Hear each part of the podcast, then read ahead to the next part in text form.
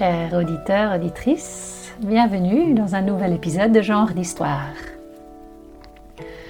Aujourd'hui, je vais aborder un thème dont on entend peu, euh, voire jamais parler. Ce thème est le mariage d'orientation mixte. Un mariage d'orientation mixte est un couple dont un des deux est hétérosexuel et l'autre est homosexuel mais où ils trouvent la possibilité d'envisager un vie de couple ensemble, former peut-être même une famille et de vivre euh, heureux ensemble.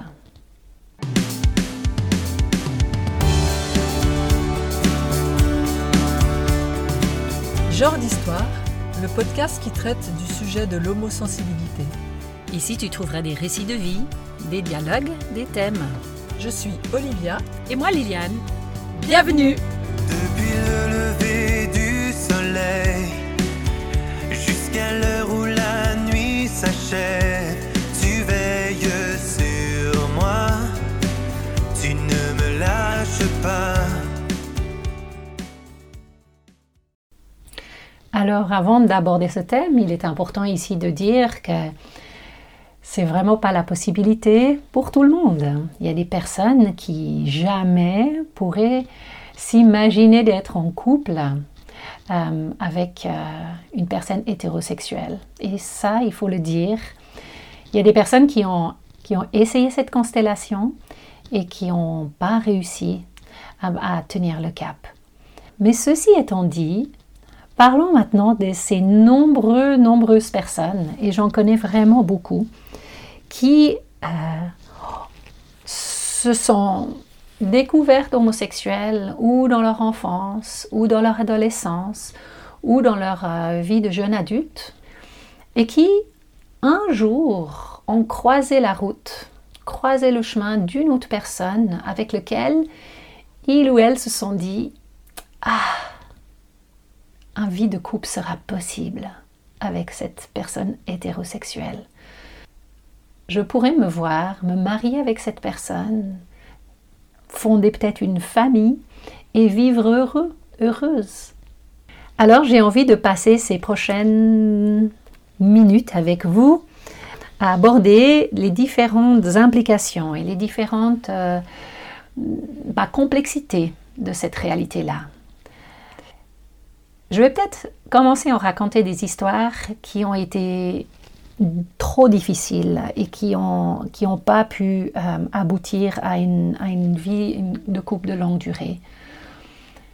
Ces dernières années, j'ai fait la connaissance d'une jeune fille euh, qui n'avait pas 30 ans. Elle savait qu'elle était homosexuelle. Elle a rencontré un jeune homme hétéro et elle a rêvé d'une vie hétéro à ce que je sais d'elle qu'elle a été mal accompagnée, dans le sens où on lui a fait peut-être miroiter la possibilité qu'elle pourrait changer d'orientation. Et elle était très, une fois mariée, elle était très seule avec cette réalité de, de, son couple, euh, d'une orientation mixte. Et cette solitude et cette détresse, quand euh, je l'ai connue vers la fin de son, son mariage, deux, trois années après qu'ils se soient mariés, elle était vraiment en grande, grande détresse, beaucoup de solitude et pour elle, c'était juste impossible de continuer ainsi.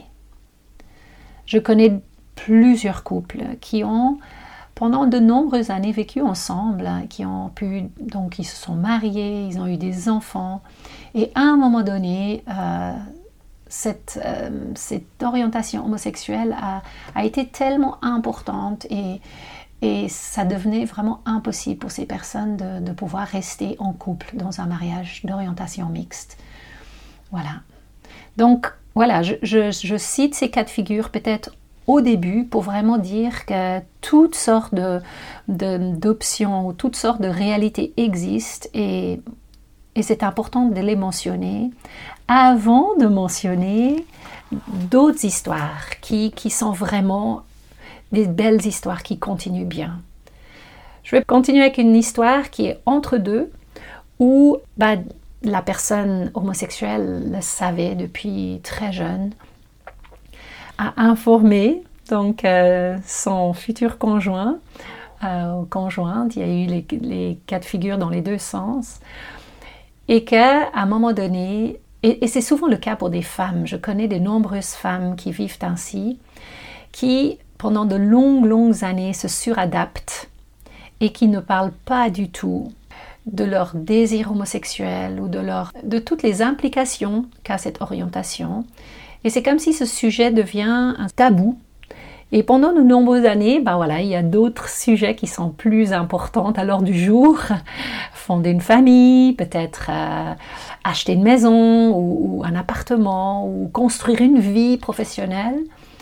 Et à un moment donné, euh, j'ai vu ça plusieurs fois, il y a une sorte de grande crise qui éclate où ces, besoins, euh, ou en tout cas la, réalité homosexuelle qui, a été comme ça oubliée, prend le dessus et, ce couple se trouve vraiment dans une grave crise.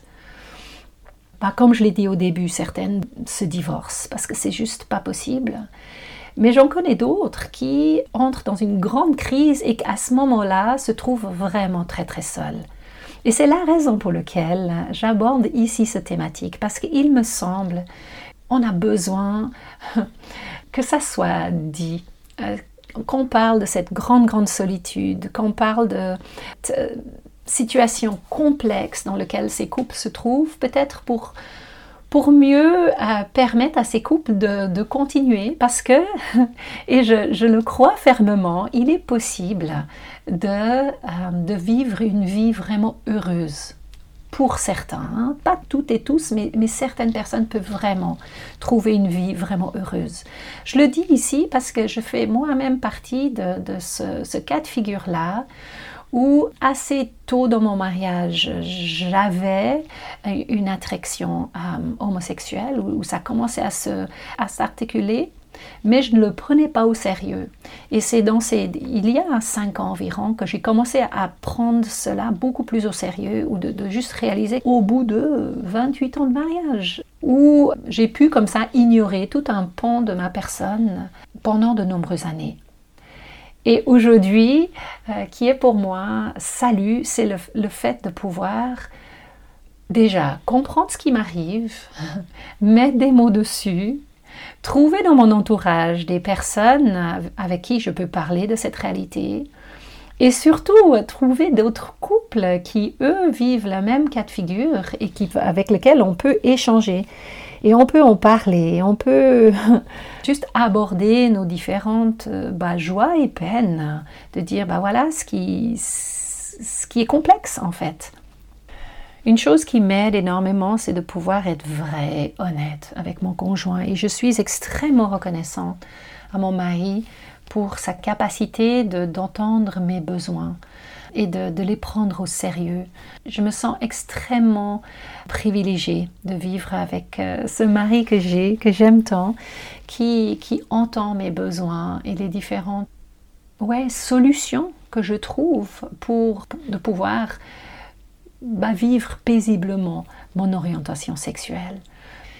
Il y a une autre complexité, et c'est pour le conjoint hétérosexuel, quand il y a eu tant d'années de suradaptation de son conjoint ou conjointe, quand tout d'un coup ce sujet de l'homosexualité revient sur la table, parce qu'il faut en parler. La personne homosexuelle ne peut plus se taire, ne n'est plus d'accord de se suradapter qu'il y a un temps de deuil. Il y a un deuil avec tout ce qui va avec le deuil, hein. le déni, la colère, la tristesse, la dépression, le déprime. Euh, il, y a, toutes ces étapes du deuil qui doivent être faites pour euh, le conjoint hétéro. Et il est important peut-être pour des, personnes homosexuelles de, de, permettre aussi tout ce temps de réadaptation, parce que peut-être ce fait été connu au début, pendant des longues, longues années, il y a eu un silence où la personne hétéro espérait que tout allait mieux. Et quand on fait tout d'un coup, il y a un nouveau, cette réalité refait surface dans un couple, il faut un, long, un temps d'adaptation. Et ce temps peut être plus ou moins long suivant le, couple.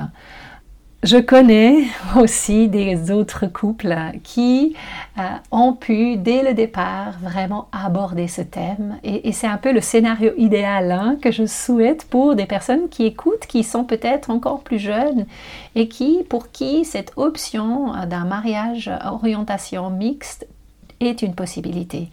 Parce qu'il me semble que le scénario idéal, ce sera que la personne soit déjà bien au courant de son orientation avant de s'engager avec une personne euh, hétéro, hein, la personne homo, que ça soit vraiment un sujet euh, dont on parle régulièrement, peut-être avec aussi être accompagné des personnes respectueuses qui, accueillent ces différentes réalités et qui peuvent euh, permettre à ce couple de pouvoir en parler et que ça reste un thème dont on parle régulièrement. Pas constamment, pas, et des fois il y a des, périodes où, voilà, euh, des défis sont moins grandes, mais où on peut, si l'un ou l'autre trouve, ressent le besoin, peut en revenir et parler avec peut-être même une tierce personne ou être accompagné peut-être par un autre couple aussi qui vit la même réalité. Je dois dire que mon mari et moi, on vit, on a vécu beaucoup de solitude dans cette réalité-là. On connaît peu de gens de notre âge qui vivent la même chose que nous. Nos amis euh, qui sont de couple ou les deux sont hétéros demandent peu nos nouvelles. Donc il y, a beaucoup de solitude que nous vivons. Et donc, nous, avons, nous nous sommes plus ou moins promis d'être pour d'autres, alors vraiment des personnes euh, comment dire ça, des, accompagnants de route, d'être pour d'autres couples, peut-être des couples plus jeunes, puisque c'est les seuls qu'on connaît, de dire bah, on est là, on sait ce que vous vivez, on a envie d'être euh, disponible pour vous si vous avez des questions ou de pouvoir en parler. Et, et, rien que ça est déjà vraiment aidant. Ce qui est pour nous le plus grand défi, euh, la solitude est un défi, mais le défi encore plus important, c'est tout ce qui, a rapport avec notre sexualité.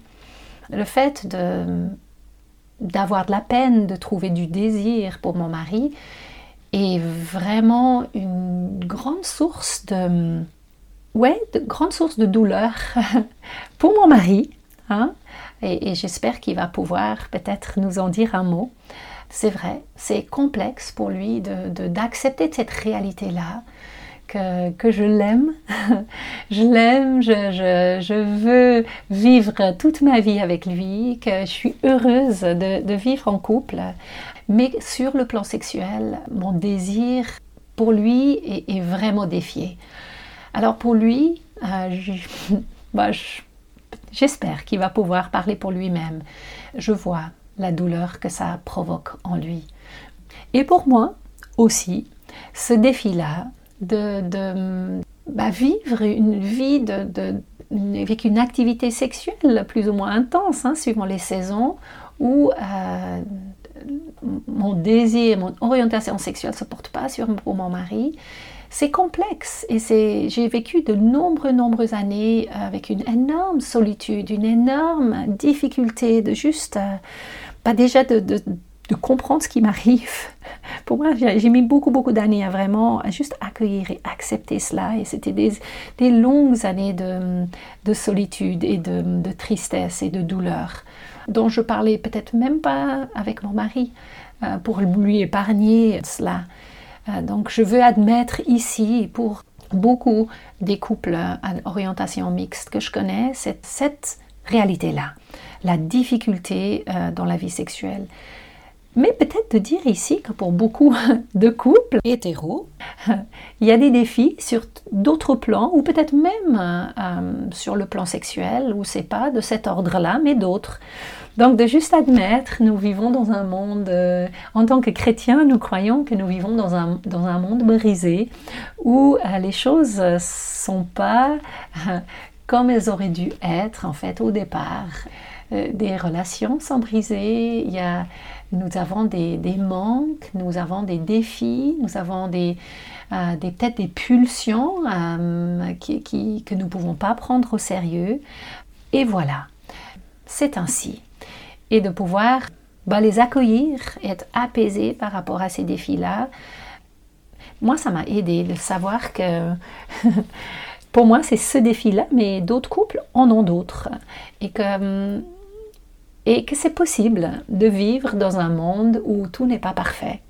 Et de trouver là au milieu, j'aime le dire, une, créativité, une créativité pour, que ça fonctionne pour nous. Euh, je ne me sens pas libre de citer ici les, les choses créatives que nous avons trouvées en tant que couple à vous de trouver le les vôtres, mais je dirais que nous avons aujourd'hui une, sexualité apaisée où nous trouvons euh, de la joie d'être ensemble, nous trouvons euh, du bonheur euh, dans ces moments-là. Et bien sûr, tout le reste va vraiment bien. Je, suis amoureuse de mon mari, je l'aime de tout mon cœur, je, je, me vois mourir à ses côtés. nous sommes sur tous les autres plans, en tellement de, nous vivons de belles, belles choses. Donc voilà, ça c'est mon cas de figure et, c'est un peu le scénario que je souhaite pour peut-être des personnes qui nous écoutent, peut-être à, titre d'information pour des personnes qui, qui ne connaissaient pas l'existence de cette réalité. Voilà, ça existe. Les couples d'orientation mixte existent, même si Netflix en a encore jamais parlé. ça existe. Euh, pour des personnes qui ont juste envie de comprendre, merci d'écouter jusqu'au bout ce, podcast. Ce que vous pourriez faire, c'est peut-être, euh, si vous êtes au courant de ce cas de figure, de, poser de temps en temps la question suivante. Comment ça va justement dans ce domaine de votre orientation mixte? Quels sont les défis actuels?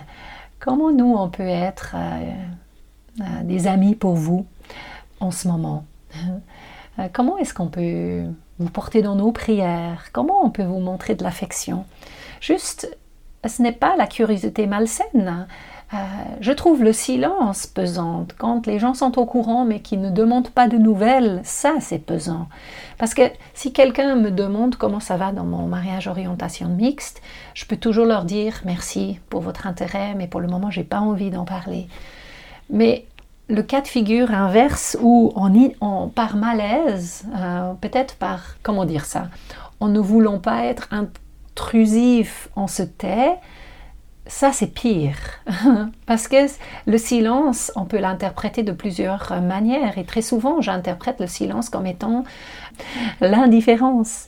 Voilà. Donc, prenons peut-être, pour vous qui nous écoutez et qui ont envie d'être des vrais amis, euh, prenez le risque d'être peut-être intrusif plutôt que d'être indifférente, parce que le silence peut être interprété comme l'indifférence.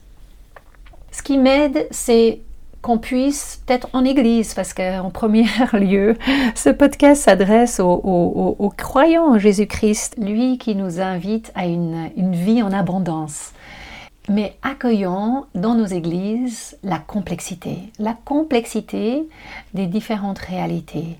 Et, soyons peut-être prêtes à ce que les choses ne sont pas simples. Euh, dans l'orientation sexuelle, mais également dans plein plein d'autres domaines. N'importe quelle personne est, est, tellement complexe. Et je nous encourage d'être peut-être de juste être beaucoup plus prêt à la complexité du monde plutôt que d'avoir une vision du monde simpliste et d'être étonné quand euh, euh, les personnes, leur réalité euh, nous, nous dépasse. Voilà.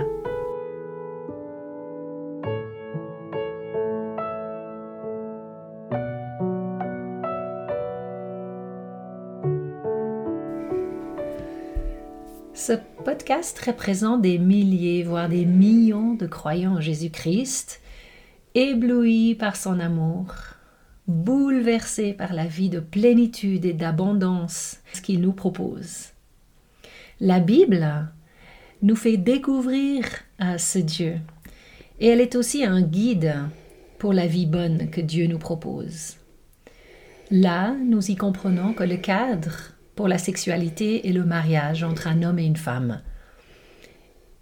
Ici, je veux dire qu'il y a des croyants qui y lisent la possibilité du mariage gay, mais nous sommes beaucoup à ne pas y arriver à, à, ces conclusions et, et décidons de suivre l'invitation de Dieu de rester dans ce cadre de la sexualité entre un homme et une femme. Donc beaucoup de croyants homo ont fait le choix de rester chastes. Mais certains, certaines, Olivier et moi font partie, la possibilité d'un mariage d'orientation mixte. Jean-Marc, le mari d'Olivia, a déjà parlé de son vécu dans l'épisode 8. Et aujourd'hui, Pierre-Claude, mon mari, est d'accord de partager avec nous son vécu. Merci Pierre-Claude d'être ici. J'ai trois questions pour toi. La première, comment vis-tu ce mariage? En fait, on est, on depuis plus de 33 ans. Et quand je réfléchis tout au long de ces, ces 33 années, il y a eu des périodes qui étaient faciles, des périodes harmonieuses, d'autres pleines de défis. Et en fait, le, fait que la réalité de l'homosensibilité se soit imposée à notre couple, il y a quelques années, a été très difficile à accepter sur le moment. Mais en fait, ça n'a jamais changé notre amour réciproque. Et je peux même dire au contraire que, comme au travers de toutes les difficultés qu'on a vécues précédemment, cela nous a plutôt rapprochés dès le départ. Et Aujourd'hui, je suis absolument convaincu que, si j'avais été, si j'avais refusé cette réalité, notre amour se serait effrité, on, serait rentré dans une période de tourment, une période de conflit, peut-être même une période de séparation définitive. Et je suis totalement confiant maintenant dans le futur, car euh, je sais que les épreuves de la vie nous rapprochent l'un de l'autre. Et ce qui a très certainement aidé notre façon de vivre, ces circonstances, c'est la totale franchise que tu as eue, ta transparence. Je sais que ce que tu dis, tu le fais. Et même s'il devait y avoir d'autres choses qui sont pas souhaitables, des, erreurs, des, des périodes plus compliquées à gérer, je sais qu'on pourrait y faire face à deux parce qu'on a vécu des choses intenses et qu'on peut se baser là-dessus pour la suite. Oui. Merci Pierre-Claude. Oui. J'ai pas mal parlé dans la première partie de la plus grande, le plus grand défi selon moi, et c'est en fait dans le domaine de la sexualité. Alors qu'est-ce que toi tu en diras de cela? Ah, Déjà, premièrement, je pense que notre société occidentale a donné une place qui était qui est fausse à la sexualité, complètement erronée. En fait, la sexualité, elle devrait être plutôt une conséquence de l'amour ou de l'intimité du couple, et pas simplement une fin en soi qui répondrait à un espèce de, besoin vital, un besoin presque animal. On est tous les deux convaincus que Dieu a créé l'homme, la femme, avec cette capacité à engendrer des enfants. Et c'est déjà ça une, chose incroyable et merveilleuse en elle-même. Mais en plus, cet acte de création, il peut être vécu dans un plaisir charnel intense, qui participe à intensifier l'intimité dans notre couple. Et je pense qu'il n'y a pas vraiment de différence entre un couple à orientation mixte et un couple purement hétéro. Au gré de la vie commune, je pense que la grande majorité des couples connaît certaines difficultés au niveau de leur sexualité. Et il faut en être conscient, avoir tous les deux l'envie et la volonté d'agir pour le bonheur de l'autre. Et quand on dit qu'il y a plus de joie à donner qu'à recevoir, c'est d'autant plus vrai dans le domaine de la sexualité, et ça peut se travailler tout au long de la vie à deux. Hmm. Donc, en, quelque sorte, je pense que ce que l'on vit dans une situation comme la nôtre, elle est particulière parce que ce n'est pas la majorité des gens qui le vivent, mais elle est à beaucoup d'aspects euh, très commune euh, aux, aux uns et aux autres. Quelle invitation fais-tu à d'autres couples? Qui vivent cette même euh, situation, cette même constellation d'un mariage d'orientation mixte J'aurais envie de dire euh, trois mots ou trois expressions, l'honnêteté, la transparence et puis l'acceptation de la sensibilité de l'autre. Je pense qu'en fait que la, la sexualité n'a pas de droit sur notre vie, sur notre bonheur. C'est pas elle le fondement du mariage. Elle est juste un instrument qui nous permet de manifester notre amour à notre conjoint tout en en retirant soi-même un plaisir intense, un apaisement euh, profond. Et je pense que ça vaut vraiment la peine de persévérer, de pardonner s'il y a eu des, fautes qui ont été commises par l'un, par l'autre. Et on a toujours le choix, le choix de faire confiance à son conjoint. Ça permet même de créer plus d'amour de l'autre envers soi. Quand il y a la, confiance, on a la transparence, bah, ça augmente l'amour réciproque. Et je suis, je suis absolument convaincu que si l'on persévère tout en faisant face à la réalité, sans en fermer les yeux, bah, on en sortira plus fort, plus rempli d'amour réciproque. Merci beaucoup, Pierre-Claude, d'être venu ici et de partager ça avec nous. Un grand cadeau.